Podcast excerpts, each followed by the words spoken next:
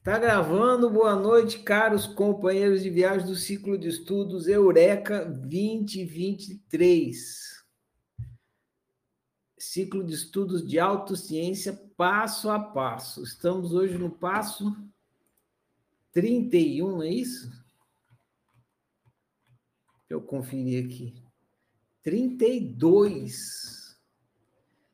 33, vão ser 34 passos. São muitos passos, meus amigos. Começamos lá em janeiro, então já no passo 32.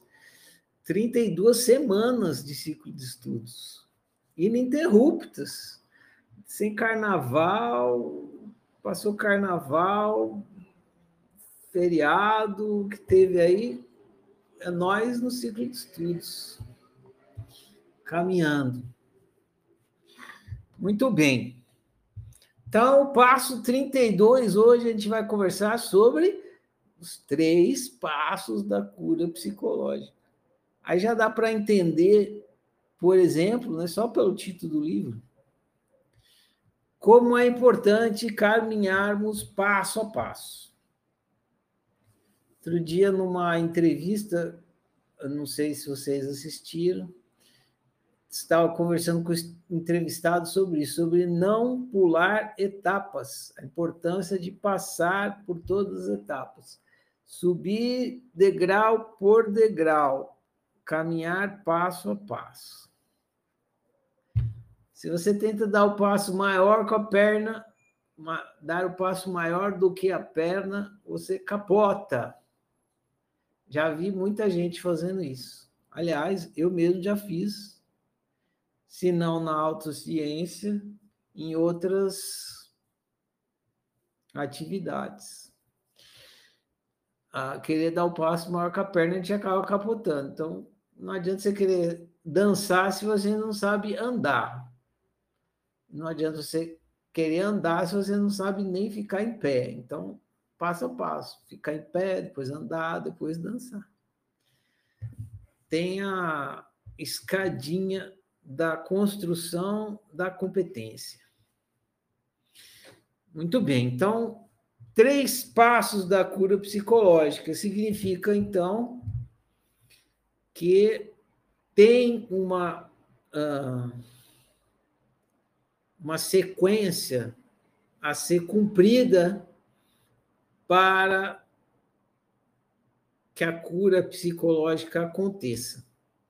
O título está dizendo isso para a gente. Só o título.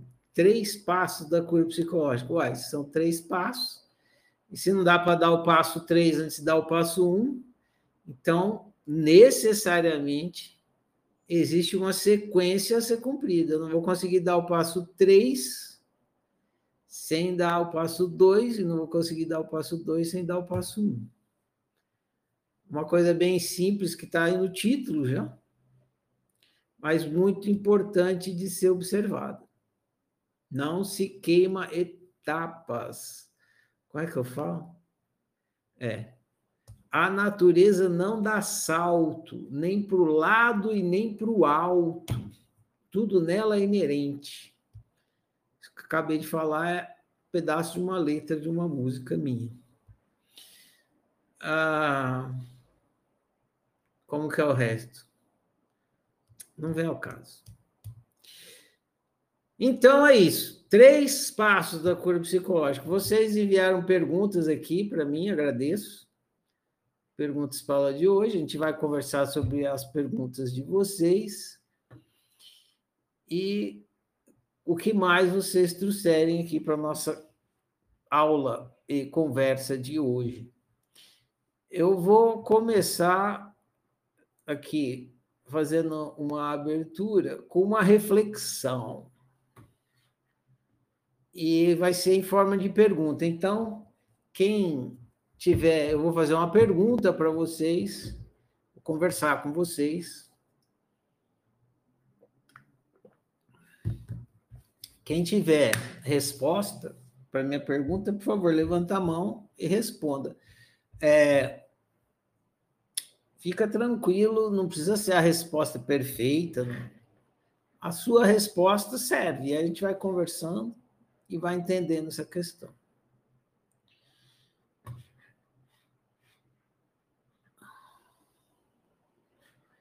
Então, a minha primeira pergunta aqui é uma coisa que vocês passaram quando vocês é,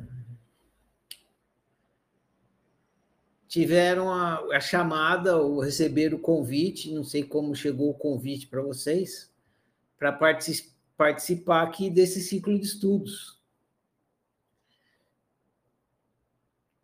E aí vocês tinham que tomar uma decisão de vir participar ou não aqui do ciclo de estudos. Que é um ciclo de estudos de autociência. No começo vocês não tinham muito entendimento, né? mas estava pensando em torno, em torno de um curso de autoconhecimento, algo assim, imagino que estava na cabeça de vocês. Minha pergunta era assim: é, se vocês tiveram dificuldade de tomar a decisão de vir para cá, e qual foi a dificuldade? Por que, que teve essa dificuldade? Porque, porque você é, pensou, por exemplo, em não vir participar desse ciclo de estudos. Quem quer responder a minha pergunta, só levantar a mão.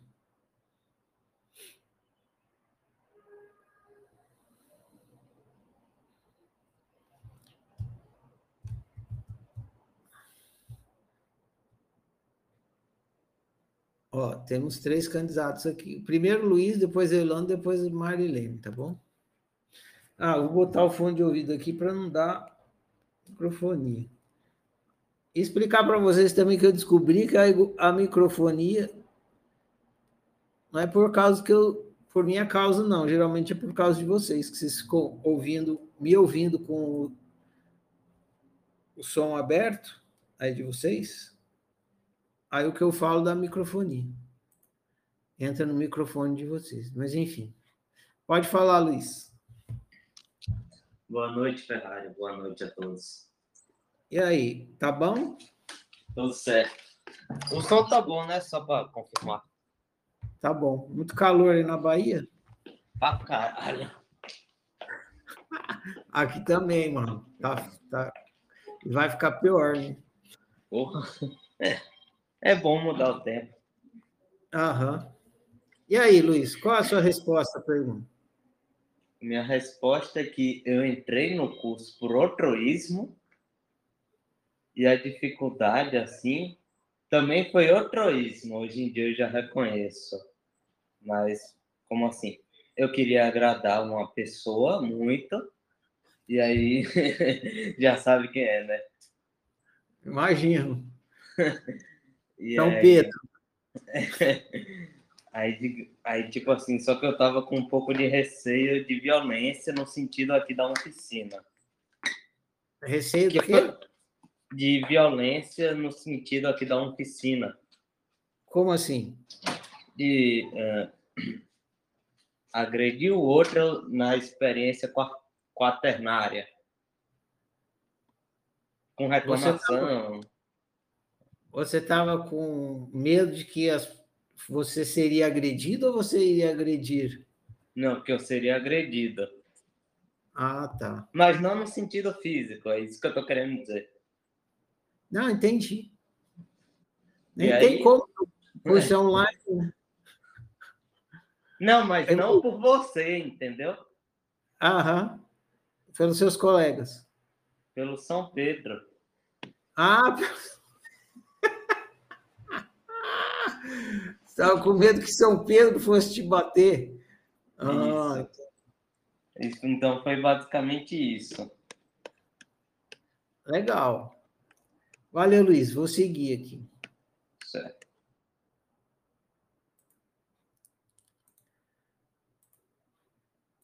Diga lá, Yolanda. Boa noite. Boa noite. Tudo jóia? Tudo bem, Yolanda, e você? Tá tudo bem também, estamos caminhando. Beleza. É, eu, eu acho que eu fui a única que não que entrei sozinha mesmo, não precisei de convite. Eu só vi a entrevista e aí já falei, é isso que eu preciso. Aí era só para falar isso mesmo. Não tive nenhuma dúvida, nenhum... Não teve nenhum receio. Veio, é aí mesmo que eu vou. É. é aí mesmo que eu quero entrar, que eu quero descobrir o que é isso. E é isso, não tive não, nenhuma dúvida. Legal, Yolanda, tá valeu. Bom demais. Ah, Marilene, depois você, Dila, tá bom? Pode falar, Marilene, boa noite, está liberado o seu microfone. Ei, Ferrari, boa noite. Bom? Bom. Não, não, tive dificuldade também para poder entrar, não. Eu vi sua entrevista com o Mário Jorge, aí eu pensei, não, é o complemento né, de, de, de tudo que eu sempre tenho buscado. A, a, a, dificuldade que eu, que eu vi, né, que eu me, me, me coloquei no início, foi só a questão do dia e do horário.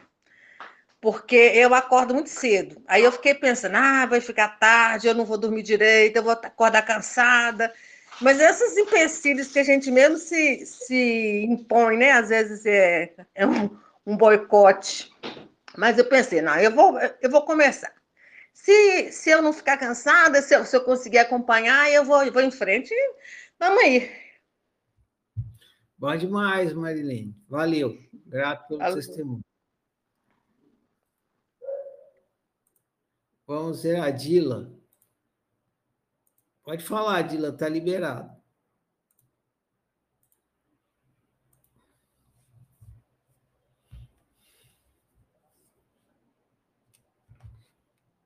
Com o Mário Jorge e achei muito interessante a sua, o seu raciocínio.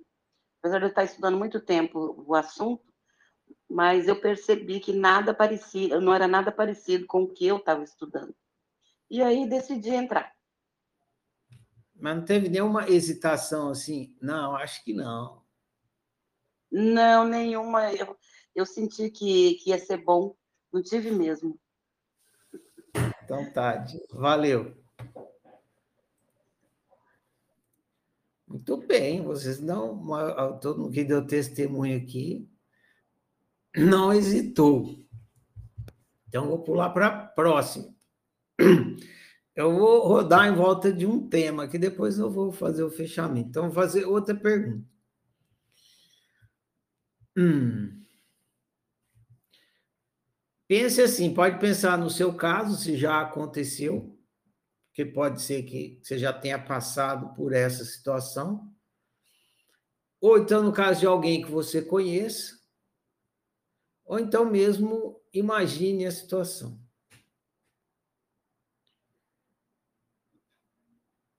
Tem uma pessoa que está precisando ir no psicólogo, mas ela não vai. Precisa ir no psicólogo, mas não vai. O que está impedindo essa pessoa de ir no psicólogo? Quem gostaria de responder minha pergunta?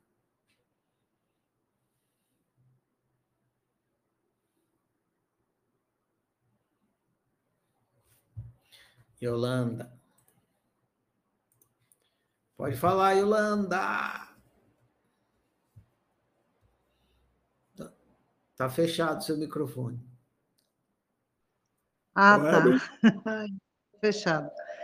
Então, Ferrari, é, eu conheço todos à minha volta que precisam ir no psicólogo. Mas nenhum vai porque não sabe disso. Eles se acham normais. Ah, beleza. Boa. Eles. Valeu, Yolanda. Grato Vai. pela resposta. Falou. Alguém mais? Cleonice. Está liberado, Cleonice. Oi, Ferrari. Boa noite. Boa noite, Cleonice. É, então, é, voltando rapidinho na, na, questão anterior que você perguntou, na verdade eu estava ansiosa, morrendo de medo de perder a vaga, de não conseguir entrar na oficina. mas foi muito bom. Também foi através da entrevista do Mário Jorge que eu cheguei até você. É, mas respondendo a sua pergunta, é, eu tenho sim uma pessoa que, aliás, não só uma, várias, outra, tem outras pessoas também, mas uma especificamente que não vai de jeito nenhum, porque ela não admite que está doente, né? Não admite não, e a ignorância, a ignorância não, não permite que a pessoa aceite que precisa fazer terapia. Valeu, é Cleonice. Grato pelo compartilhamento. Isso aí. Quer dizer que aquela entrevista com o Mário Jorge rendeu, hein? A partir do próximo ciclo de estudos, vamos combinar, vou combinar outra com ele. Pegar mais uma leva aí. ah, beleza. Por que, que eu fiz essas duas perguntas? Na primeira não ficou tão claro assim, mas na segunda já ficou. A Cleonice até falou com todas as letras. Assim. A primeira pergunta que eu tinha feito para a gente fazer essa reflexão era o que separa uma pessoa de um divã? Uma pessoa que está precisando de psicólogo não vai é uma forma mais simplificada de fazer a mesma pergunta. Então veja só, Quando, ah, é que, quando vocês vêm aqui para a oficina, na verdade, vocês não sabem muito bem o que vocês vão encontrar, né? Ah, aí vocês têm uma vaga ideia, geralmente vocês chegam aqui acreditando que é uma coisa, quando se fica até o final do ciclo de estudo, vocês falam, nossa, nunca imaginei que fosse isso chegam pensando uma coisa e o que acontece é outra. Se vocês ficam até o fim, é porque o que aconteceu valeu a pena. Senão vocês já tinham saído. Né? Mas acontece muito isso. Vocês tinham como ideia do que vai acontecer aqui no, no ciclo de estudos Eureka, mas o que acontece é outra coisa. Se vocês soubessem exatamente o que vai acontecer, talvez vocês não entrassem. Por quê?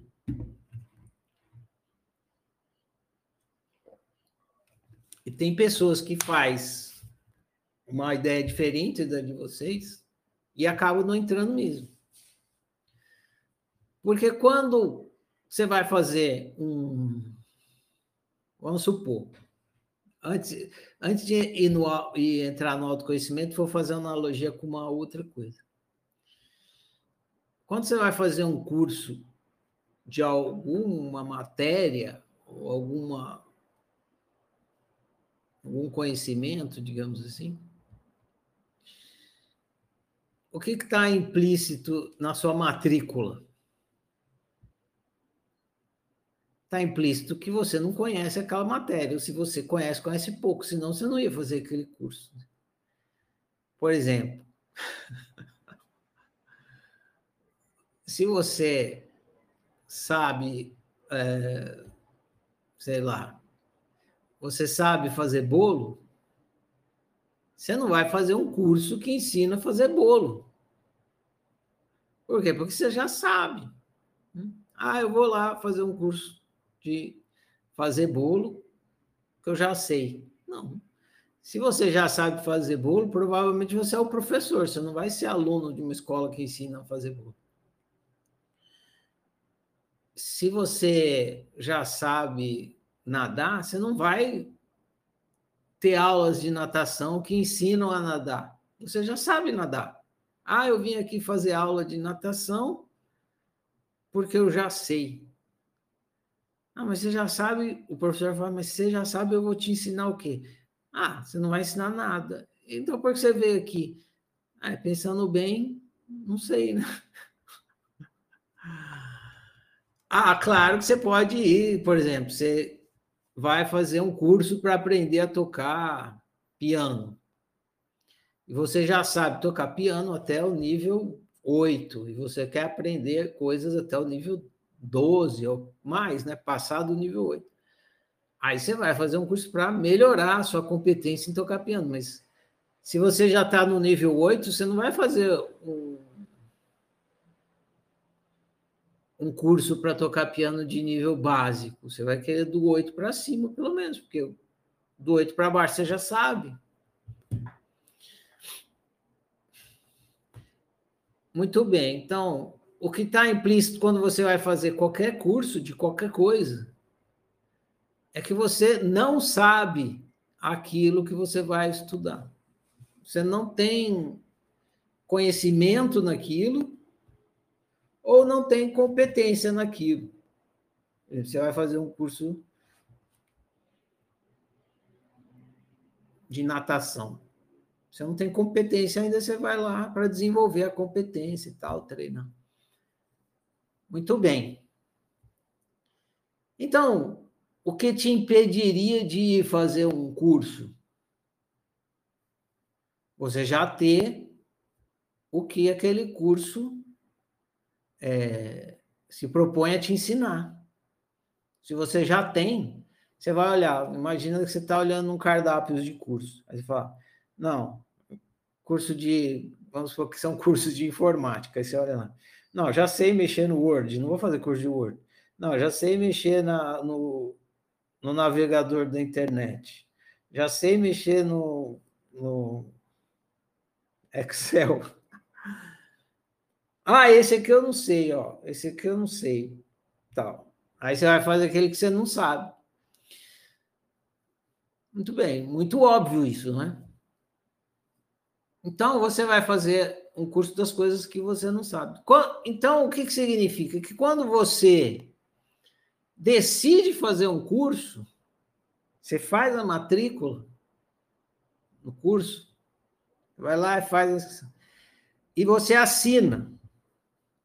Vamos supor que você vai lá, você põe seu nome, todos aqueles dados lá, ah, nome, não sei o que tal.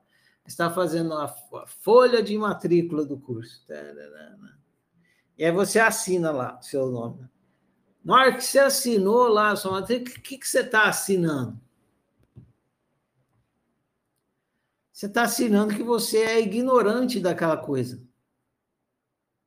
Aquele atestado, aquela matrícula é só atestado de ignorância. Se você está fazendo curso de piano, nível 8, 9, você está assinando que você ignora o nível 9. Porque se você soubesse o nível 9 já, você não ia fazer. Então, na hora que você faz a matrícula, você está assinando seu atestado de ignorância. O que é assinar o atestado de ignorância? É admitir a ignorância. Na hora que você faz, você está admitindo. Eu não sei tocar piano nível 9. Admito. E assina. Eu não sei mexer no Word. Admito. E assim, por isso você está fazendo a matrícula do Word. A mesma coisa se dá com autoconhecimento. Se você já tem autoconhecimento, por que, que você vai fazer um curso de autoconhecimento? Ah, vou fazer um curso de autoconhecimento porque eu já tenho. Você já tem. É a mesma coisa que você fazer um curso de piano, sabe? Você já sabe tocar piano. Seria a mesma coisa que que o Einstein for fazer um se matricular para ter aulas de física, né? Que Einstein vai se matricular para ter aula de física se ele é o pai da física? Nunca. Né? Então, se você vai fazer um curso de autoconhecimento, você tá e você assina a matrícula, você está tá assinando seu atestado de que você é ignorante de si. Se assinar a matrícula de um curso de autoconhecimento, é você dizendo: eu me ignoro. Eu não sei quem eu sou. Eu admito a minha ignorância sobre mim. É isso que você está fazendo. E é isso que a...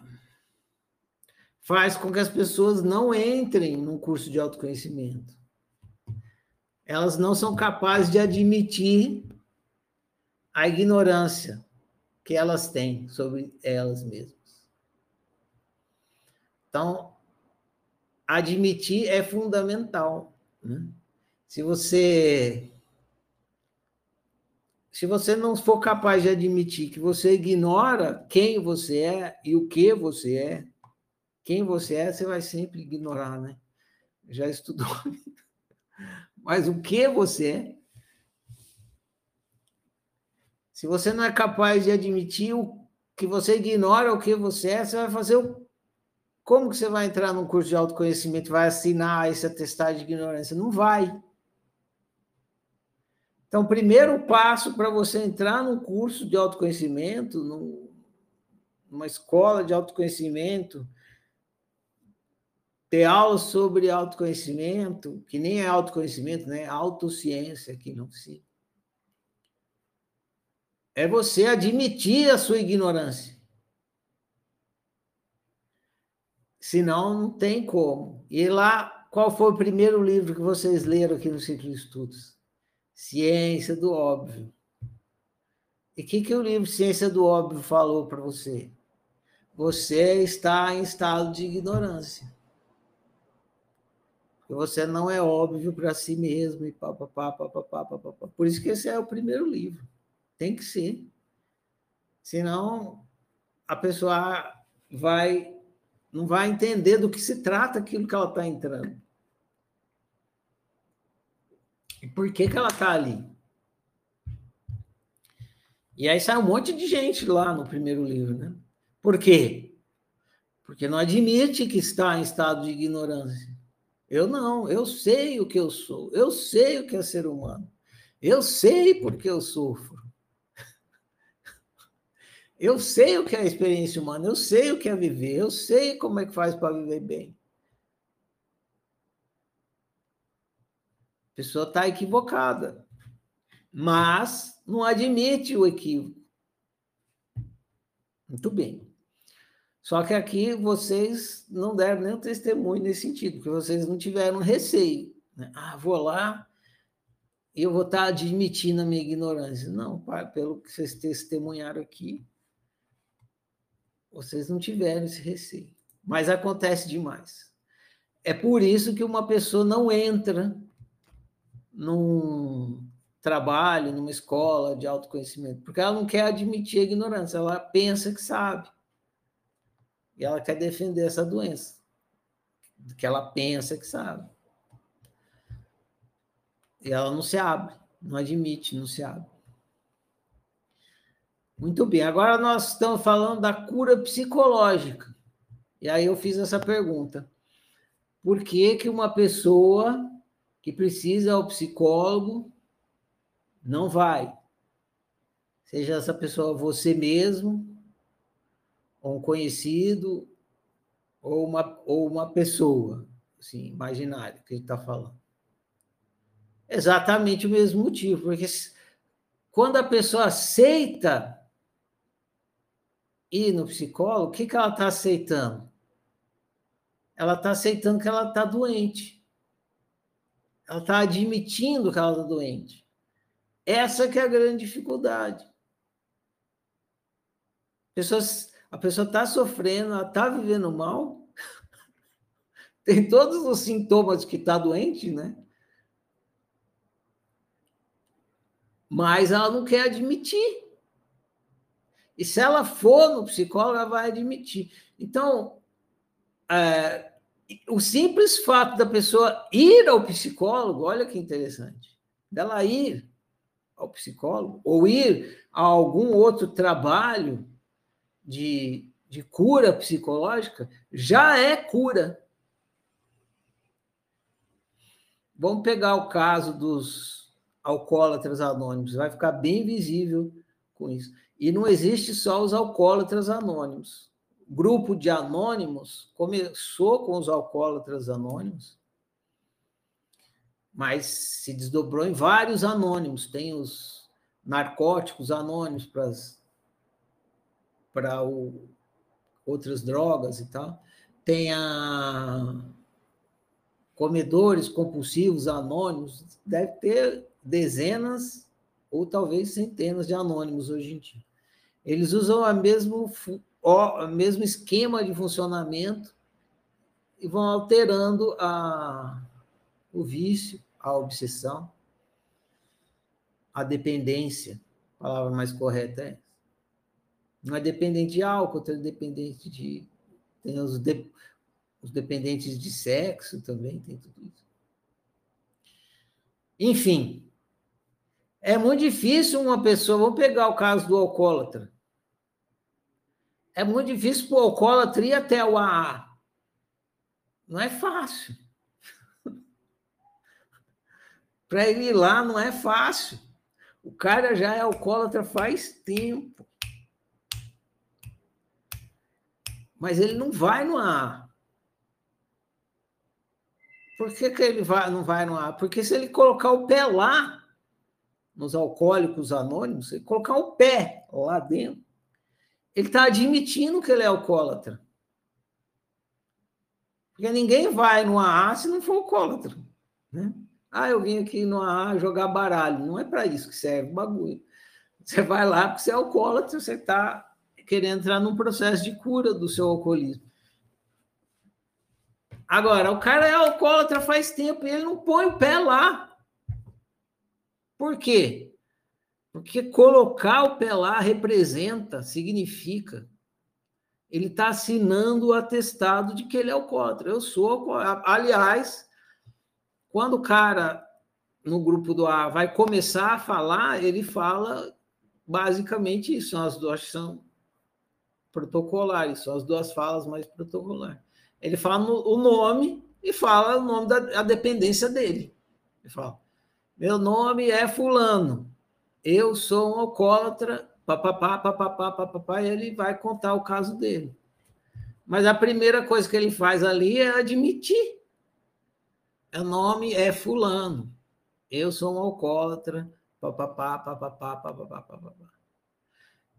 Então, para a pessoa ir até o alcoólatra, ela tem que fazer um puta de um trabalho dentro dela. E esse trabalho já é de cura. Já é de cura. Ela tem que admitir que ela é um alcoólatra, e quando ela vai lá, ela já admitiu dentro dela e ela torna isso público. Então é dificílimo ir lá, um dependente num grupo anônimo por causa disso. E uma pessoa que está precisando de tratamento psiquiátrico, também ela vai, ela vai renegar. ela vai relutar, ela vai resistir aí no psicólogo. Por quê? Uma vez que ela põe o pé lá, ela assinou atestado de que ela está está no mínimo enfrentando problemas psicológicos. Ela vai estar admitindo isso. Percebe a importância de admitir? Admitir é 100% do trabalho psicológico. Eu ia falar 99%, mas é 100%. Quando eu fui escrever os três passos da cura psicológica, ele, ele, ele ia ser assim. Primeiro passo, admitir. Segundo passo, não tem. Era, era essa brincadeira que eu ia fazer. Da, depois eu acabei é, deixando os três passos para esclarecer mais, porque tem mais coisas. Mas admitir tudo, porque na hora que está fazendo autoanálise, você está admitindo também. Você não admitiu o que você está vendo ali na autoanálise, que adianta? Nem autoanálise tem. Então, o trabalho psicológico é todo em cima da admissão. Por quê? Todo em cima da admissão. Porque a admissão é o oposto da negação.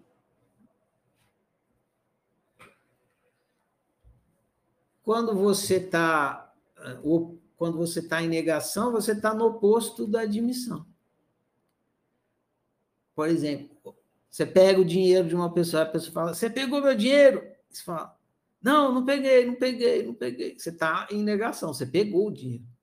Está negando um fato. Até que uma hora você fala: Tá, eu admito, eu peguei o seu dinheiro. Então, aí pronto. Acabou a negação. A admissão é na hora que você é, desiste da negação. Você fala: Não vou mais negar.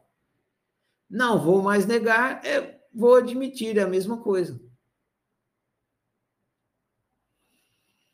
Então, o trabalho de cura é todo em cima da admissão, inteiramente, 100% em cima da admissão. Você está lá fazendo análise, tem que olhar e admitir: olá, é isso mesmo. É isso que está acontecendo. Porque se você não admitir, não tem cura. Então, ah, sem admitir, se você não admite, se você não estiver disposto a admitir,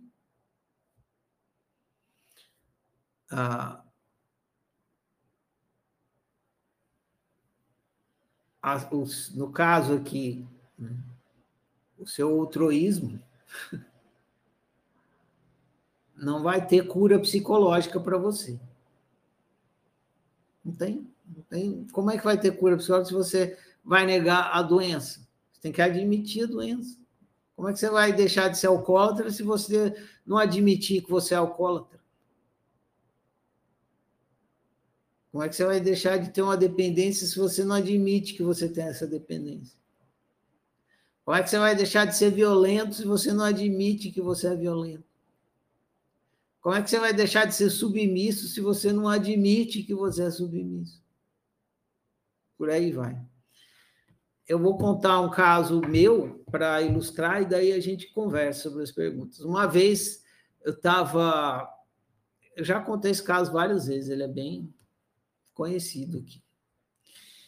Uma vez a gente estava conversando no ciclo, estava conversando no ciclo de estudos com algum aluno e o aluno é, discordou de mim, alguma coisa assim.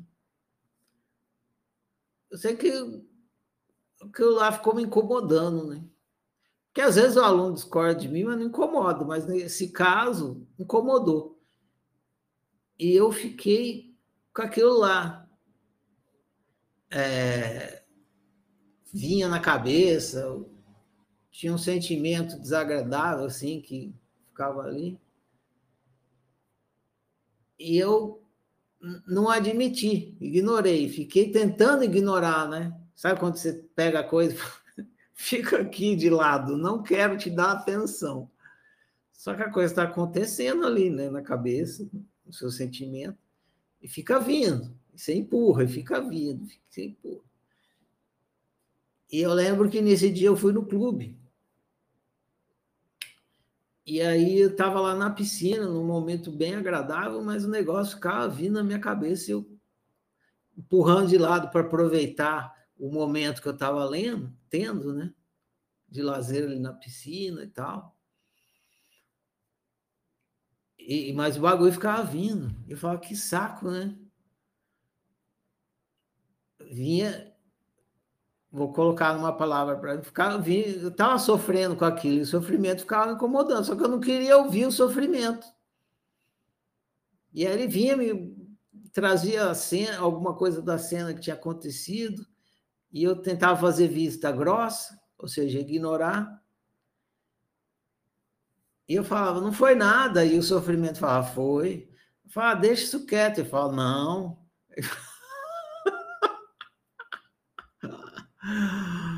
Aí, beleza. Aí eu fui começando a ficar de saco cheio. Aí eu percebi que eu tinha que analisar aquilo. Se eu não, analisasse, se eu não desse atenção, eu não ia descobrir. Se eu não descobrisse, ia ficar lá enchendo meu saco.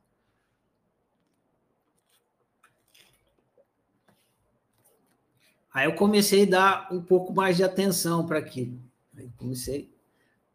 Tá, então vamos lá. Aí que, que foi que aconteceu? Aí fiquei, olhei para a situação e tal, fui começar a analisar. Aí perguntei aí, sofrimento, o que, que, que, você tem para falar aí? Aí começou a falar, né? Porque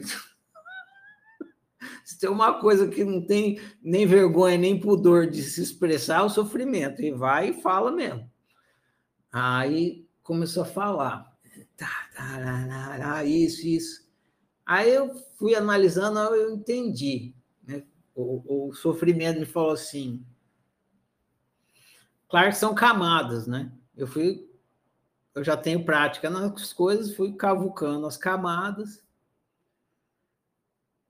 e não, não tinha bem. Você começa numa camada tipo assim, ah, a pessoa não concordou comigo, mas e daí?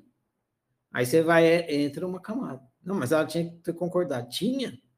Por quê? Aí você vai aprofundando. Aí fui entrando, a, a, entrando, descascando cebola. E aí eu descobri que eu uh, queria que a pessoa me idolatrasse. E, no fundo, o comportamento dela representava que ela não tinha me idolatrado. Afinal de contas, eu era o professor dela e ela, ela ou ele, nem lembro o que era, era aluno, né? Então eu tinha que se comportar como um aluno e não como outra coisa. E aí a pessoa não me idolatrou. Aí eu falei assim: não, não é isso, não, não é, porque no meu conceito a idolatria não é uma coisa legal. Então, na hora que, que, que eu cheguei nesse entendimento, eu imediatamente rechacei e não admiti.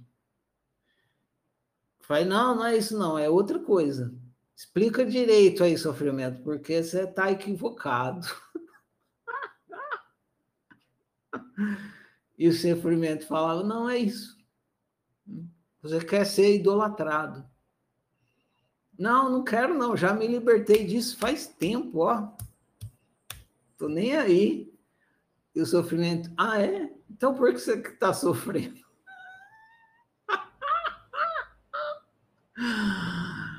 Aí eu falei, sei lá, qualquer outra coisa, né? A pessoa foi desrespeitosa, não sei o quê, não sei o que lá. Eu falei, ah, não, não é isso não, é porque você está querendo ser idolatrado. Aí, aí eu falo, não é, não é. E eu fiquei um tempo negando, em negação. E eu negava e a coisa ficava ali, não ia embora aquele, aquela desgraça daquele sofrimento. E eu lá na piscina tentando aproveitar e o sofrimento estragando a minha festa, dizendo que eu estava querendo ser idolatrado. E eu negando e tentando me, me divertir ali. Aí deu o horário de sair da piscina, aí eu saí, fui no vestiário que a gente toma um banho lá para tirar o cloro e tal. E daí eu olhei bem para a vida como ela é. né? Olhei bem para a vida como ela é. Tal, as coisas tal como elas estavam se mostrando. Né? Aí olhei, olhei, olhei. Aí, quer saber? É isso mesmo. Admito. Eu eu estou aqui remoendo, faz horas que eu estou aqui remoendo esse negócio e, e fritando o caldeirão do inferno, porque eu não admito, né? Não admiti que é isso. Aí eu peguei e admiti, não admiti para ninguém, não fui no microfone do clube falar: atenção, senhoras e senhores, eu passei a tarde sofrendo porque eu não admito que eu quero ser idolatrado. Não. admiti para mim mesmo. E pronto, parei de sofrer. Né? Claro, eu entrei mais umas camadas depois, porque eu entendi, né? A coisa da idolatria tem a ver com você querer ser valorizado, que tem a ver com afeto e tal, e tal. Aí, mas por que, que eu estou contando essa história? Porque é isso, enquanto você não admitir, tudo que você vai conseguir é perpetuar o seu mal viver, perpetuar o seu sofrimento. perpetuar a sua doença. Então, admitir é o primeiro e o último passo. Porque é o primeiro, se você não admitir, você nem começa. E todo o caminho é de admissão. Você vai admitindo, admitindo, você vai aprofundando na admissão. A autoanálise é você aprofundando na constatação. Então você vai aprofundando na admissão. É isso, é isso, é isso. Vai admitindo cada coisinha que você vê ali. Então, admitir é tudo. É tudo, é 100% para quem quer é, se curar. É, com consciência, tudo se resolve. Sem consciência, tudo se complica. Quando você está admitindo, você está se conscientizando, por isso que vai resolver. Beleza? Era isso que eu queria falar aqui nessa abertura para vocês.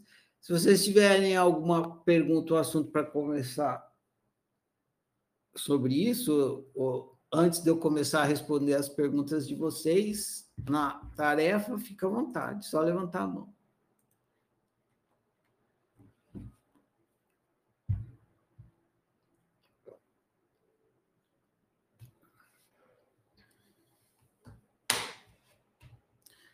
Então tá, então vamos às perguntas da. Ah, o Luiz levantou a mão.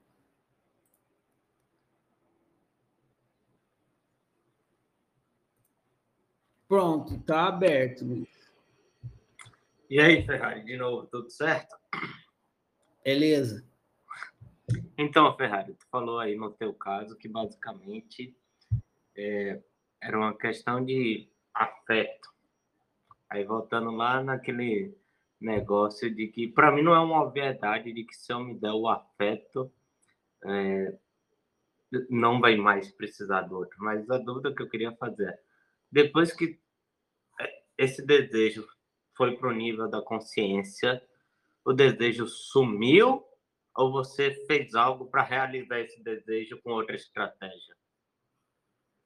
É, ótima pergunta. Aí você já deu a resposta o desejo não sumiu, não some. O desejo por afeto, ele é constante, desde o começo da sua experiência até o fim. Você vai desejar afeto. O que sumiu foi a minha crença de que uma estratégia altruísta era uma boa opção de realização do meu desejo. Então, quando eu estava eu tava querendo obrigar o outro a me amar. Isso é altruísmo e positivo, né? Uhum. Eu não às vezes a gente não faz isso externamente, não vai lá e fala, põe um revólver na cabeça da pessoa e fala assim: ó, oh, você me ama e eu te mato. Mas dentro da sua cabeça, na imaginação, na realidade simulada, você faz, você fica obrigando a pessoa a ter afeto por você, a te valorizar, te dar o valor que você acha que ela tem que dar. Isso uhum. é outro positivo da mesma maneira, e aí você fica sofrendo com isso. Lá você sozinho dentro da sua cabeça cria o seu inferno. Até a hora que você percebe. Percebe, admite, fala, ó, eu aqui executando o altruísmo impositivo. E aí você para. Você desiste dessa estratégia e usa outra, altruísta. Entendi. Então, pegando só um outro tipo de exemplo. Eu imagino que já tenha acontecido contigo isso, porque imagino que seja com a maioria das pessoas. Vamos supor que seja um caso em que tu está sendo violento, violentado, tu quer ser respeitado, mas é. Você entende todo o seu desejo e tal, pipipó, mas o outro não entende e o outro vai continuar violentando. Você muda a sua estratégia, como é que é? Porque aquele comportamento vai continuar sendo executado.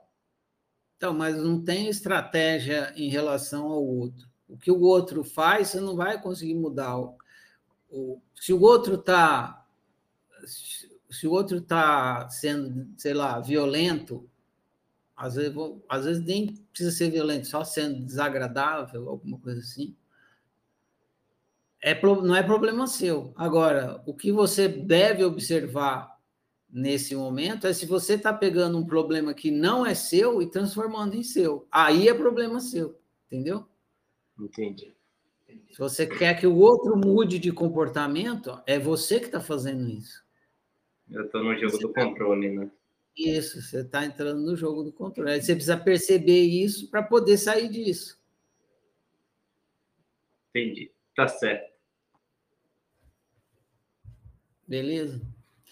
Ó, aproveitar e vou responder sua pergunta aqui, ó. Pode ser? Já que você está aí? Claro. O que é perdão?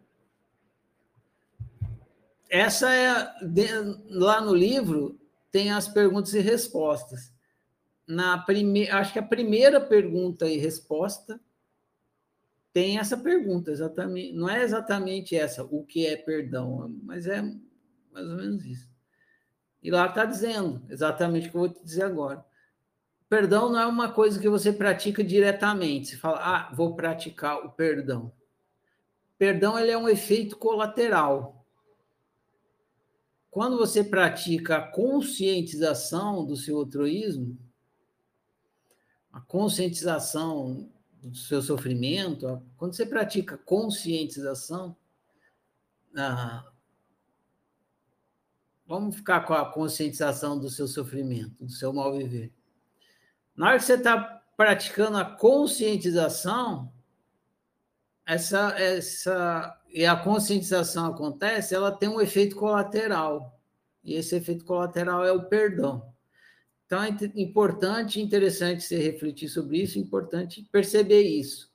Você não pratica o perdão diretamente, você pratica o autoconhecimento.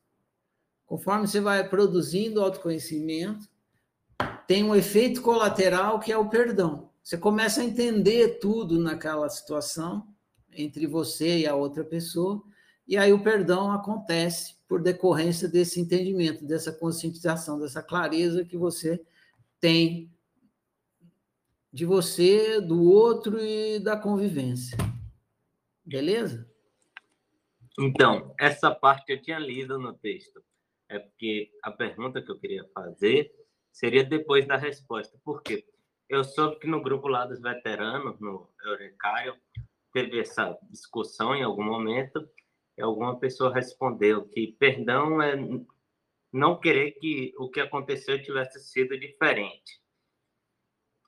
Aí é isso que eu queria entender, porque em tese eu já perdoei algumas coisas, alguns acontecimentos, mas mesmo assim eu queria que fosse diferente.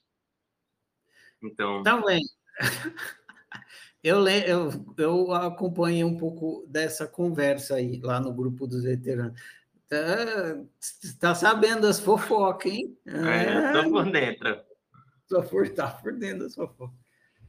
É, a pessoa que, que falou isso, ela estava ouvindo um podcast, e uh, no podcast que ela ouviu, a autora do podcast lançou essa frase ela gostou dessa frase e ela trouxe lá para conversa no grupo dos veteranos. Foi por isso que essa frase ficou aí. Não fui eu que falei e nem uhum. foi originário de ninguém lá. A pessoa pegou de um podcast que ela ouviu. É... O que, que essa frase. Não, não posso. Não posso garantir, porque eu vou estar falando pela autora da frase, que é a pessoa de um podcast, entendeu? Uhum. Eu nem ouvi o podcast. Mas o que acontece nesse caso aí? Né? É, isso aí tem a ver com o que costuma se chamar de auto-perdão. Perdoar a si mesmo. Que tem a ver com o negócio, é, nesse podcast, se não me engano, a autora estava tratando da culpa. E ela sugeriu essa frase como é, para você se libertar da culpa de ter feito uma coisa errada. Então, e seria você se perdoar. Então, se você olhar para quando você está é, se martirizando e se chicoteando por uma coisa que você fez e que você considera errada, você vai perceber que lá no fundinho você tem um desejo de que o que foi não tivesse sido. Então, na verdade, você quer que o passado seja diferente do que é, do que foi. E não tem, você não consegue mudar o passado. E quando você entende isso, de certa forma, você para de fazer isso, porque é uma besteira, né? Tentar, é... Como é você vai, vai conseguir mudar uma coisa se é impossível fazer isso? Aí, se você percebendo isso, você larga a mão de fazer isso. Isso é uma forma de você sair desse processo de ficar se chicoteando, que seria uma forma de você se perdoar. Beleza? Entendi, mas uh, o que ficou vago na minha cabeça é, então, a, pessoa, se ela ainda quiser mudar alguma coisa, sinal de que não houve, de fato, esse auto-perdão ou não? Você não consegue mudar o que já aconteceu. Sim. Já, já aconteceu. Agora, você fica tentando. E você fica tentando, se você fica tentando fazer uma coisa que é impossível, é porque você acha que é possível. Sim. Então, na hora que você percebe que você está equivocado, que não é possível, você vai parar de fazer. E aí você se liberta de ficar se chicoteando, porque você fala, ó, não dá para fazer isso, mudar o passado. Então não fica se chicoteando para mudar um passado que já aconteceu, você não vai conseguir mudar. E aí, junto, aí eu não posso falar pela autora do podcast, mas junto com isso, esse é um passo no entendimento do, das coisas que você fez e que você acha que fez errado. É um passo. O outro passo é você explicar para você mesmo que aquela coisa errada que você fez, ela não precisa ser um chicote para você ficar se batendo, se martirizando e tentando mudar o passado. Ela pode ser um conselheiro. Ela vai, ela vai, você errou, você reconheceu que foi uma coisa ruim, que você não deveria ser feito, então que essa merda que eu fiz no passado sirva de adubo para melhores opções no futuro. Então, você usa o erro do passado para não repetir. Entendeu? Agora eu entendi. Obrigado. Aí, aí você fica em paz com a coisa errada que você fez. Ficar em paz com a coisa errada que você fez é, seria o auto-perdão. Captei. Deixa eu ver se. Ó. Vou responder só a outra também, já que você já está aí. Tá certo. A inutilidade da meditação é devido ao objeto que está sendo observado, já que normalmente é observação existencial e apenas isso. Não entendi porra nenhuma. Espera aí, Ferrari. Agora. Tá, explicando melhor. Isso, por favor. A meditação do senso comum é hum, ficar observando lá, deixar o pensamento ir, vir, ir, vir, e ficar ali para ter o despertar existencial. Esse é o objeto de estudo. O objeto, eu quis falar o alvo, assim, não sei. É, só que ao invés da gente deixar os pensamentos irem, virem, seria tipo acompanhar e entender aquilo. Seria nesse é, sentido. É, entendi. Você está você tá querendo entender a, a, relação, a diferença entre essa meditação, que seria existencial, né? E a análise, a autoanálise. É porque tudo é meio que meditação. Tudo só, é. são meditações diferentes, só que eu acho que você não usa essa terminologia para não confundir. É isso? Isso. Ah, tá. É, na oficina eu falo em autoobservação. Então, quando você está é, praticando autoobservação existencial, de fato, na autoobservação existencial, você não se apega aos pensamentos. Você só, só entende que os pensamentos fazem parte da realidade, só isso que importa. Você não entra dentro deles. Agora, na autoanálise, sim, você é, já é a, a, a hora de você entrar dentro do pensamento. Então, na autoobservação existencial, fazendo uma imagem, que é bem legal, seria mais ou menos assim: você, você imagina uma estação de trem, ou de metrô, né? Hoje em dia quase não tem mais estação de trem, mas imagina uma estação de trem ou de metrô, aí você você está parado na estação e o trem está passando, o trem é os pensamentos, e você só fica ali ciente de que você está parado na estação e o trem está passando, é só isso. Ó, ó, aqui, ó, eu aqui parado na estação, os trens passando. Que trem é esse? Qual é a cor? Não importa, é o trem. Olha o hum. trem passando. Então, passa um vagão, passa outro O vagão são os pensamentos. Você fica lá. Se você é, se concentrar num vagão, você esquece que você está na estação. Então, você não pode se concentrar no vagão, na autoobservação existencial. Você precisa perceber que você está na estação, paradão. É o ser observando a realidade. Aí passa um pensamento, passa outro pensamento, passa emoção, passa tudo. Você fica só, ah, está passando. O que está passando? Sei lá, está passando, deixa passar, não sei o que, está passando. E eu estou aqui na estação, eu sou a estação. Foda-se o resto. Isso é autoobservação existencial. É, é, tem um propósito isso. Mas você não entende porra nenhuma dos vagão que está passando. E o vagão que está passando, vai supor que é um vagão de merda. Aí o vagão passa vagão de merda e taca merda em você, e você está lá tudo cheio de merda e não sabe por que, que você está cheio de merda. Então, na autoanálise é o contrário. Na autoanálise você entra no vagão. Entendeu? Uhum. Você, você, não, deixa o vagão passar e falar, ah, é um vagão que passou. Não, você não fala assim, ah, é um pensamento que passou. Não, você fala, pega o pensamento pela orelha, vem cá. Aí passa o bisturi nele, abre, entra dentro dele, vai até as entranhas, entendeu? Autoanálise é isso. Aí o que, que você? Você vai descobrir a estrutura daquele pensamento e tal, e aí ele não vai mais te pegar no seu. Porque você vive através do pensamento. Na hora que você está lá meditando, você não. Você não está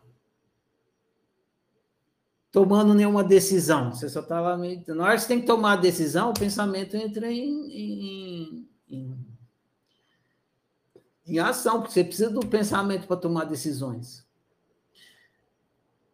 Então você precisa entender os pensamentos, entender a natureza deles e tal, entender se um pensamento é altruísta, o que que por que, que ele é altruísta, o que, que significa você acreditar num pensamento altruísta, para onde ele vai te levar, tudo mais.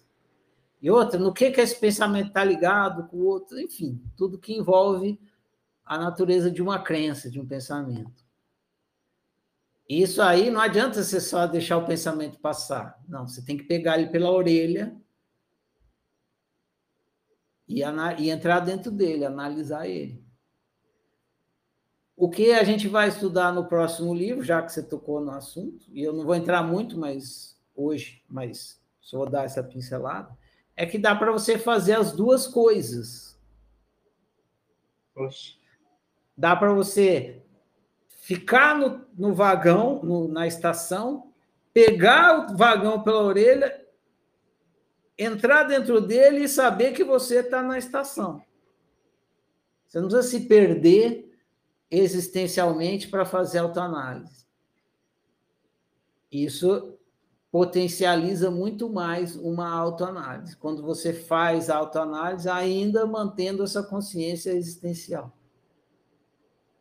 Beleza? Beleza. É, tô, tô animado próximo livro para entender como é que é isso. É, o livro vai explicar, mas só vai entender mesmo praticando, né? Bora lá. Beleza, Luiz? Tudo certo. Dúvidas exterminadas. Aí, aí sim, dá um check aí, dá um check, check. Agora eu vou de cima para baixo. Sabrina, as perguntas são muitas, mas para mim. Ah, que egoísmo, Sabrina. Nenhuma perguntinha para mim. Jaciana. Tá aí, Jaciana? Levanta a mão, Jaciana. Aí. É... Tá liberado, Jaciano. Tá me ouvindo? Fala Hello. Aí. Cheguei atrasada, a hora que eu cheguei, graças a Deus, cheguei bem na hora da pergunta. Beleza. Uhum. Tá me ouvindo? Tô. Você ouviu o, o, a resposta que eu dei pro, pro Luiz sobre o perdão? Boa noite a todos. Ouviu, Jaciane? Não, Ferrari, acabei de entrar aqui, cheguei atrasada, cheguei tarde. Agora então, depois você assiste a gravação e ouça. A sua pergunta é similar. Ó. Sobre o perdão, é correto entender que perdoar. amanhã. Tá. Tá me ouvindo? Eu estou respondendo, tá, Joia. Tem um delay. Não consegui chegar mais cedo. Tem um delay entre eu e você. Quando eu falo aqui, demora um tempo até você ouvir, e aí quando você responde, ah. demora um tempo até eu ouvir você. Ah, tá. Mas deu para entender o que eu falei? Sim, deu para entender. A sua pergunta é assim: Joia. sobre o perdão. É correto entender que perdoar significa corrigir a mentalidade dos equívocos que a má interpretação da minha própria mente inventa? Se não me engano, essa aí é a definição do, do curso de milagres, né? Sim, é correto. É uma maneira similar a que eu expliquei para o Luiz. Eu disse que o perdão é um efeito colateral da conscientização do sofrimento. Essa foi a minha resposta.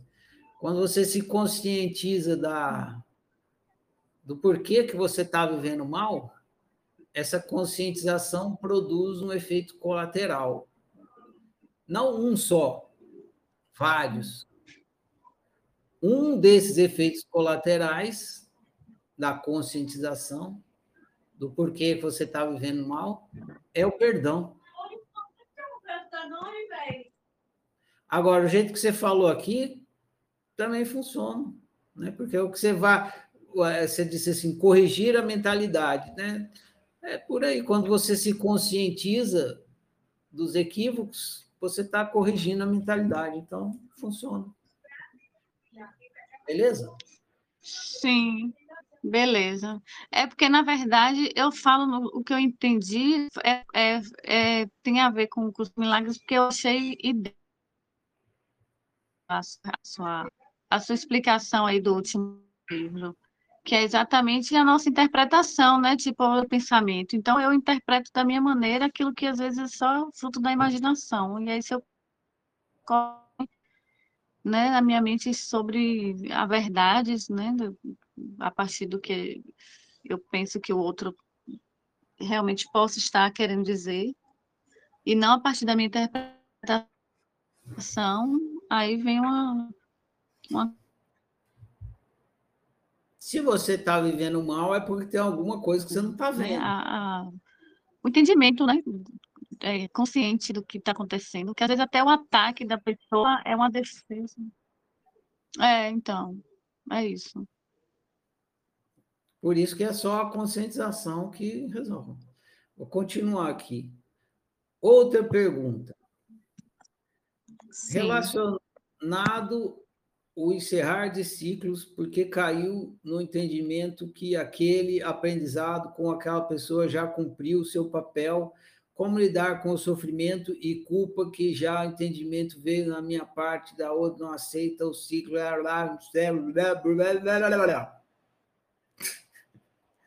Jaciane, como a gente está aqui convivendo já faz 32 semanas, eu, é, eu já percebi que você está rodando em círculos no, nesse assunto aí. Já é pelo menos a quarta vez que você me pergunta sobre essa mesma coisa aí. Ah, de outras maneiras. Ah, então eu me afasto de não sei quem, então acabou, então mando tomar no cu, mando para puta que pariu, ou continua. Lá, lá, lá. Você fez essa pergunta de diversas formas, a mesma pergunta. E a resposta é a mesma que eu dei as quatro vezes. E se você fizer mais 200 vezes, vai ser 200 vezes a mesma resposta. Livre-arbítrio. Você que decide o que fazer com a sua vida. Eu não vou te falar o que você faz com a sua vida. Entendeu? E o outro não é da sua conta. E se você tem que decidir o que você quer para a sua experiência. O que, que você quer na sua realidade? Senta você com você, converse com você e decide qual é a melhor opção de para você, o que, que você quer na sua realidade. Lembra a a, o livro que a gente leu da bexiga, o que tem na sua realidade é o que você assopra. Não adianta você assoprar que você não quer e depois ficar reclamando. É você que está soprando. Então, se, o que, que você quer dentro da sua realidade? Assopra o que você quer. Agora, tem quem tem que saber é você. Eu jamais vou te dizer, porque eu não tenho competência para isso. Beleza?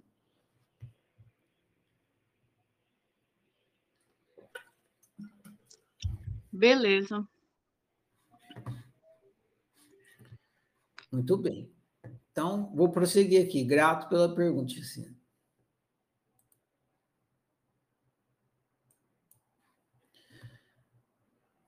Álida. Álida não perguntou nada. Ou perguntou, deixa eu ver. Não. Só fez um testemunho aqui.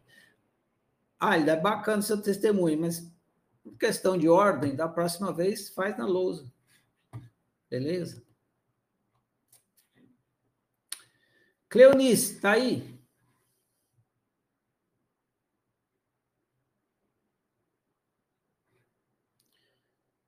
Tururu.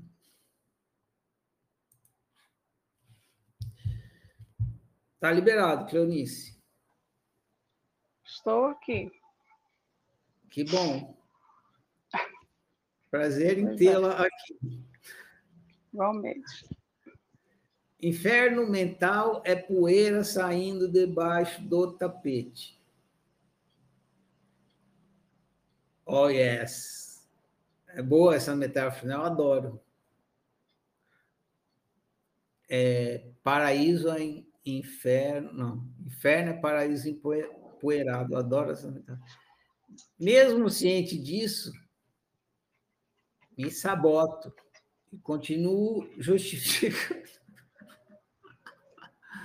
justificando o injustificável. Como sair disso? Como sair disso?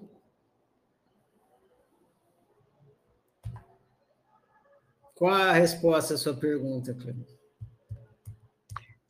Então, é, na verdade, eu acho que eu queria mais era que você é, falasse um pouco né, sobre essa questão do, do inferno mental, que a gente fica o tempo todo né, com essa, um, um turbilhão de pensamentos e tal, e você fica tentando sair disso. Eu, eu acho que você era mais para você falar um pouco sobre isso, mas você acabou falando também já no início, né, naquela questão que você falou lá do, do aluno e tal, que você ficou com a questão na cabeça o tempo todo e tal, até né, se admitir.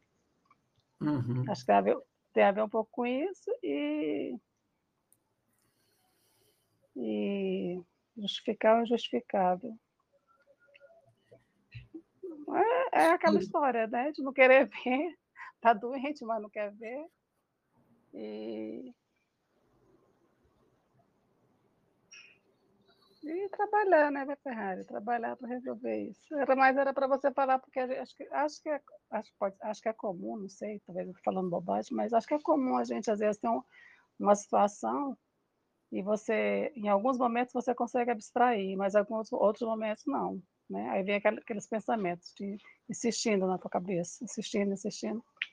E aí, de alguma forma, você não quer sofrer, você já está sofrendo, mas aí para você não sofrer, ficar sofrendo, aí você né, faz uma. se sabota e fica meio que justificando, né? O injustificável, como eu já falei. Era isso. Mas eu não sei qual é a resposta, exatamente. Bem, não, bacana você ter compartilhado que você a sua resposta. Ah, eu vou ampliar um pouquinho mais, então. Sobre a questão do inferno, inferno mental, se a sua pergunta fosse assim, inferno mental, como sair disso? Vamos supor que sua, resposta, sua pergunta fosse só isso. Inferno mental, como sair disso? Minha resposta seria entrando. Vocês já viram aquele banner da oficina? A saída é entrar. Então, paradoxalmente, não é paradoxal nem contraditório, mas parece paradoxal. O problema é que você quer sair. É. Se você não quiser sair, não tinha problema. Quando, então, qual é a minha uh, recomendação quando começa o inferno mental? Não tenta sair. Tem uma música que estou fazendo, ela não está ela não tá feita ainda. Tem a letra dela e tal. Já tem a música, mas ela não está no YouTube, não tem como ouvir, só tem no meu computador. Eu vou ler a letra dela para vocês, que é bem legal. Deixa eu abrir aqui. Porque ela trata disso.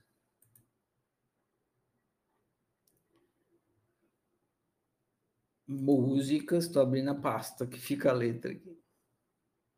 Músicas. Eh, letra F, pronto aqui. A música se chama Fique. Fique. Por quê? Porque é o oposto disso aí que você falou. Como que eu faço para sair? Eu estou falando, não saia. Fique. Aliás, acabei de perceber que ela pode fazer parte de uma série, Imperativos da Felicidade. Fique. A letra diz assim: Quando tudo der em nada, fique. Se você for a piada, fique. É impossível fugir de si. Fique Suporte o insuportável. Fique. Completamente vulnerável. Fique. Deixe a lágrima cair. Fique e encare essa treta. Fique e abrace o capeta. Fique, basta você se permitir. Fique firme, fique. Sinta a dor do corte. Fique firme, fique.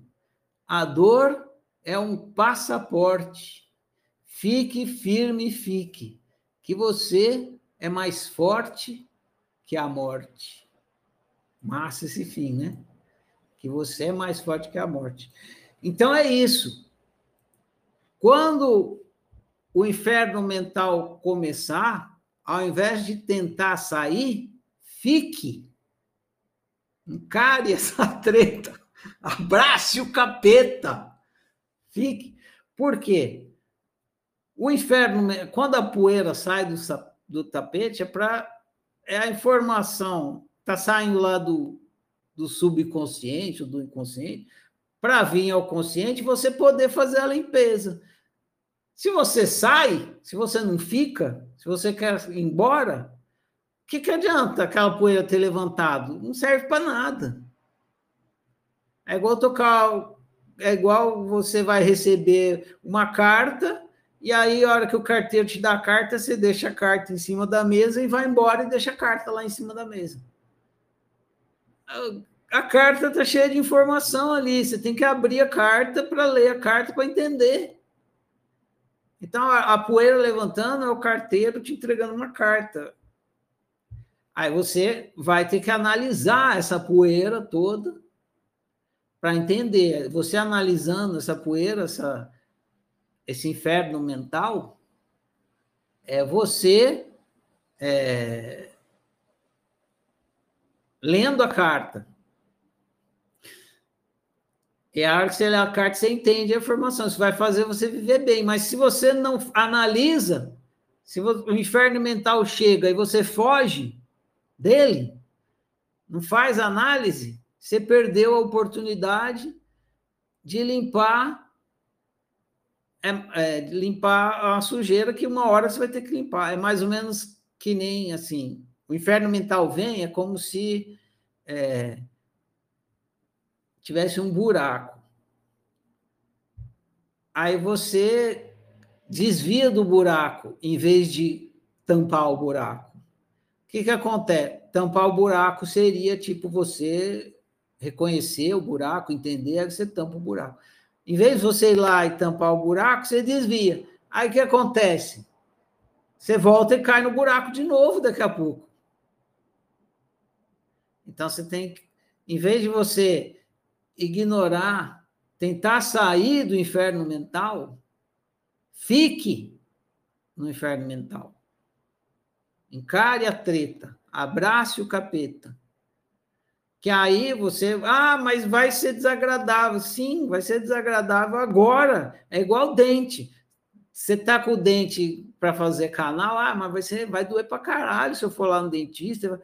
Sim, mas se você não tratar, essa cárie só vai piorar. Às vezes é uma carizinha pequena, você vai deixando vir um canal. Então, Suporta a dor um pouquinho agora, que pronto, o dente cura, você nunca mais precisa ficar preocupado com esse trem. Então vem um inferno mental, beleza, fica, trata desse inferno mental. Porque ele não vai precisar vir de novo, porque você já tratou. Agora, se você não tratar, ele vai vir de novo, e de novo, e de novo. Igual eu lá na piscina, tentando deixar de lado o, sofrimento que estava buzinando na minha orelha. E ele voltava e voltava e voltava. Aí chegou uma hora que eu admiti, fiz a análise e pronto, acabou, não sei mais. Claro que depois vem de novo, porque os nossos outroísmos são hábitos e são subconscientes. Então ele, você não percebe, volta e volta. Mas você, você tratou dele de uma vez, na segunda vez fica mais fácil tratar ainda, e mais fácil, mais fácil, que é aquela história da medicina preventiva e curativa. Então é isso. E, e sobre justificar o injustificável é, é a teimosia, né? De, de não querer. A gente quer deixar tudo para ah, deixa para amanhã, não sei o quê. Não. É, não empurra com a barriga. Aproveita a oportunidade que você está tendo. Que aí você já, já se liberta dessa coisa e vai viver melhor. Não precisa ficar com essa, essa, essa coisa que vem, não precisa ficar voltando e voltando e voltando. Já que nem agora, né? Cumpre, cumpre logo essa pendenga, dá baixa nesse item ir para o próximo, pelo menos. Senão fica aquela lista cheia de problemas para resolver, nunca resolve, fica só acumulando e enchendo o saco. Beleza? Legal, Ferrari, muito bom. É, vou, vou abraçar o capeta aí, mas dói pra caramba, viu? Mas vai, mas vai passar depois, né? Exatamente. É, dói, dói, né? Mas passa. Cura. Cura. Valeu, obrigada.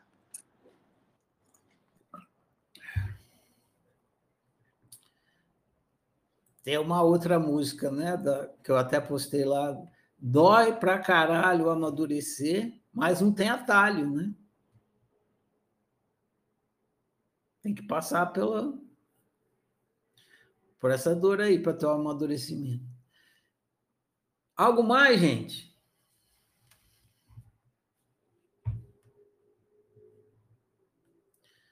Então tá. Então, fique! fique. Ah, vocês vão ler amanhã o penúltimo livro do ciclo de estudos. A Yolanda levantou a mão aqui no último momento. Pode falar, Yolanda. Oi. Oi. A minha, Ferrari, você tem que me dizer por que, que é difícil a gente admitir. Ah, é, eu pulei a sua pergunta. A minha foi a primeira. Desculpa aí. Não, não tem que me dizer, mas seria interessante para a gente entender por que essa dificuldade. Sei. Não, é que eu coloquei aquele emoji do, do, do, do mestre falando aí sim, e eu achei que a coisa começava dali para baixo, é por isso que eu esqueci. A sua pergunta é por que é difícil admitir? Eu vou fazer é, uma dinâmica aqui com você para a gente entender essa questão. Pensa numa coisa, não precisa me contar, tá? Pensa numa coisa que você não vai admitir nem fudendo, você vai levar para o túmulo. Essa, não, essa aqui eu não admito mesmo. Pensa aí. Tá, pensei. Agora. Não é difícil achar uma, não. Agora, é, é, eu vou fazer uma outra pergunta, essa eu acho que você pode responder, não vai ser nenhum problema. Se fosse, me fala. Me diz o que, que te impede de admitir isso aí que você não quer admitir?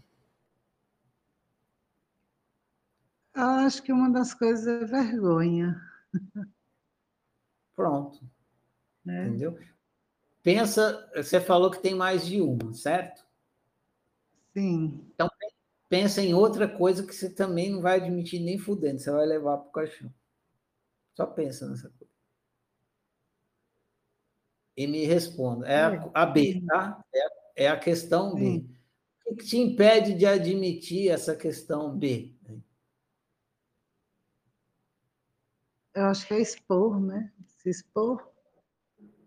É, você pode aprofundar mais. Qual é o problema de se expor?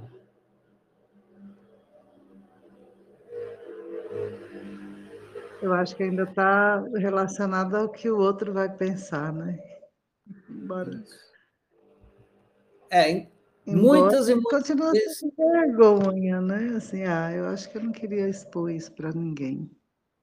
Isso. Muitas e muitas vezes a o motivo é esse, mas nem sempre é esse, pode ser outro também.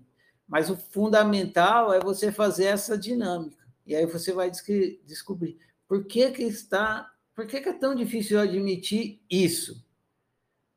O que, que me impede? Aí você vai descobrir. Entendeu? Entendi. Faz esse. Então, esse é... Essa coisa é muito pessoal. É. Enfim, seja o que for, quando você fizer esse exercício, você vai descobrir por que, que você tem de. Porque essa mesma coisa que você tem dificuldade de admitir, outra pessoa não teria. É difícil para você, às vezes não é para outro. Às vezes você não consegue admitir, o outro até se orgulha de ficar falando isso que você não quer admitir. Então, como é o seu caso, você você fazendo, você pergunta, você descobre. Entendeu? Entendi. Tem, tem uma coisa, acho que a maioria das pessoas ter que a gente podia falar. Assim, eu escuto muito o pessoal falar assim: ah, o dinheiro é, um, é o Deus né, da, da terra. Né? A gente estava falando sobre lucro essa semana, e aí a gente coloca muita culpa no dinheiro, assim, ah, não dá para fazer isso por causa do dinheiro, então fica sendo um outroísmo, né? A gente fica esperando ter dinheiro para fazer alguma coisa, ou sei lá, só, só consigo me realizar se eu tiver dinheiro. Tá Aí admitir das... isso. Você é, tá falando de das... admitir. Não, você está falando das pessoas ou você está falando de você? Não, eu vejo isso em mim, muitas pessoas, Ferrari. Não, muitas você, pessoas. porque das pessoas eu não posso falar, não tenho essa competência. Sim. É porque fazer eu tenho vergonha de assumir que é eu que estou pensando.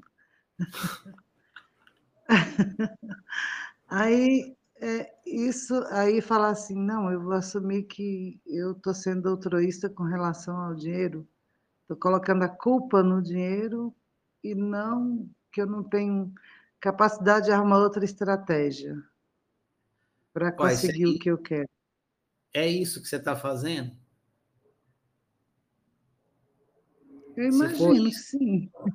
Se, se é isso que você está fazendo, então o que você está fazendo é isso. É isso. Então, quando eu não admito isso, enquanto eu não admitir que é isso, não você tem não cura. Vai... Tem primeiro admitir. Enquanto você não admitir que o que é é o que é, como é que você vai analisar o que é se você não admite que é? Entendeu? Você fala, ah, isso aqui é uma batata, mas não é. Não é uma batata, é um tomate. Enquanto você não admitir que é uma batata, como é que você vai investigar a batata? Não. Isso aqui é uma batata, mas não é um tomate. Enquanto você não admitir que é um tomate, como é que você vai analisar o tomate se você está dizendo que é uma batata? Vai ficar olhando para o tomate dizendo que é uma batata e vai dar merda o tempo todo. Exatamente. isso aqui, isso aqui não é altruísmo. Ué, se não é, então não tem o que analisar. Então, a primeira coisa que você tem que admitir é, isso aqui é altruísmo. Né? Você vai analisar o seu... Por que, que é altruísmo? Pá, pá, pá, pá, pá, pá. Entendi. Bacana. Então, já explicou um bocado, porque a gente não quer se expor e outras coisas mais, né? É, tá aí, bom, a outra análise, outra análise é aquilo que eu te falei. Aí você olha e fala assim, por que eu não quero admitir que isso aqui é um tomate? Aí você vai descobrir. Ah, não, é porque todo mundo gosta de batata, e se eu falar que eu gosto de tomate, entendeu? Isso também é bacana para você analisar. Uhum. Ótimo. Obrigada. Bom demais. Bom, então, não tendo mais nada, vamos seguir aqui. O próximo livro que vocês vão ler chama Um Sou Dois. Esse livro, eu escrevi ele para ajudar uh, na prática da autoobservação. Só que a autoobservação ela é, pode ser de três tipos, né? Ela pode ser autoobservação existencial, pode ser autoobservação psicológica, pode ser autoobservação pessoal então, na hora que o livro está falando do, lá, do que ele vai falar para ajudar na prática da autoobservação, ele não especifica qual das três é, se não me engano. E quando eu escrevi esse livro, a primeira vez que ele foi estudado, se colocou o foco na autoobservação existencial. Acho que o livro era bem recente. Só que eu percebi que ele era mais importante ainda na, na parte da autoobservação psicológica e pessoal. Então, o que aconteceu com esse livro, extraordinariamente, quando eu escrevi ele, foi estudado pela primeira vez, é que ele foi lido duas vezes, no mesmo ciclo de estudos. Ele foi lido na parte, lido e estudado. Ele foi lido e estudado na parte existencial, com o entendimento da autoobservação como autoobservação existencial. E depois, na, no mesmo ciclo de estudos, eu falei: agora a gente vai ler esse livro de novo, agora vamos pensar numa autoobservação psicológica. E, e aí ele foi lido e estudado de novo como autoobservação, como ajuda no entendimento da autoobservação psicológica. Então, quando vocês forem estudar as aulas anteriores, talvez quem ouve, quem assiste os vídeos das aulas anteriores, vocês vão ver que a mais antiga, ou seja, a primeira vez que o livro foi estudado, tinha um foco na autoobservação existencial e depois ele passou a ter um foco na autoobservação psicológica. Estou falando isso para vocês já de antemão, se vocês toparem com isso, entender por que, que, isso aconteceu. Então é isso. No mais, a gente conversa durante a semana na lousa e na próxima aula. Desejo para vocês uma boa leitura e é isso. É o livro é para ajudar no processo da autoobservação. Vou falar a declaração e fica encerrado a nossa conversa de hoje. Agradeço a todos que enviaram perguntas, a todos que interagiram aqui comigo, todos que vieram aqui. Eu honro e celebro eu, eu honro e celebro você, eu honro e celebro nós. Eu honro e celebro a minha diferença, eu honro e celebro a sua diferença, eu honro e celebro a nossa diferença. Eu sou outro você, você é outro eu, nós somos todos e cada um. Por isso, toda forma de exclusão, desrespeito que em mim chega de mim não passa. Eu sou por minha unicidade, eu sou por sua unicidade, eu sou por nossa unicidade. Que o meu viver confirme as minhas palavras. E assim seja. Prossigamos, gente. Bom demais. Até.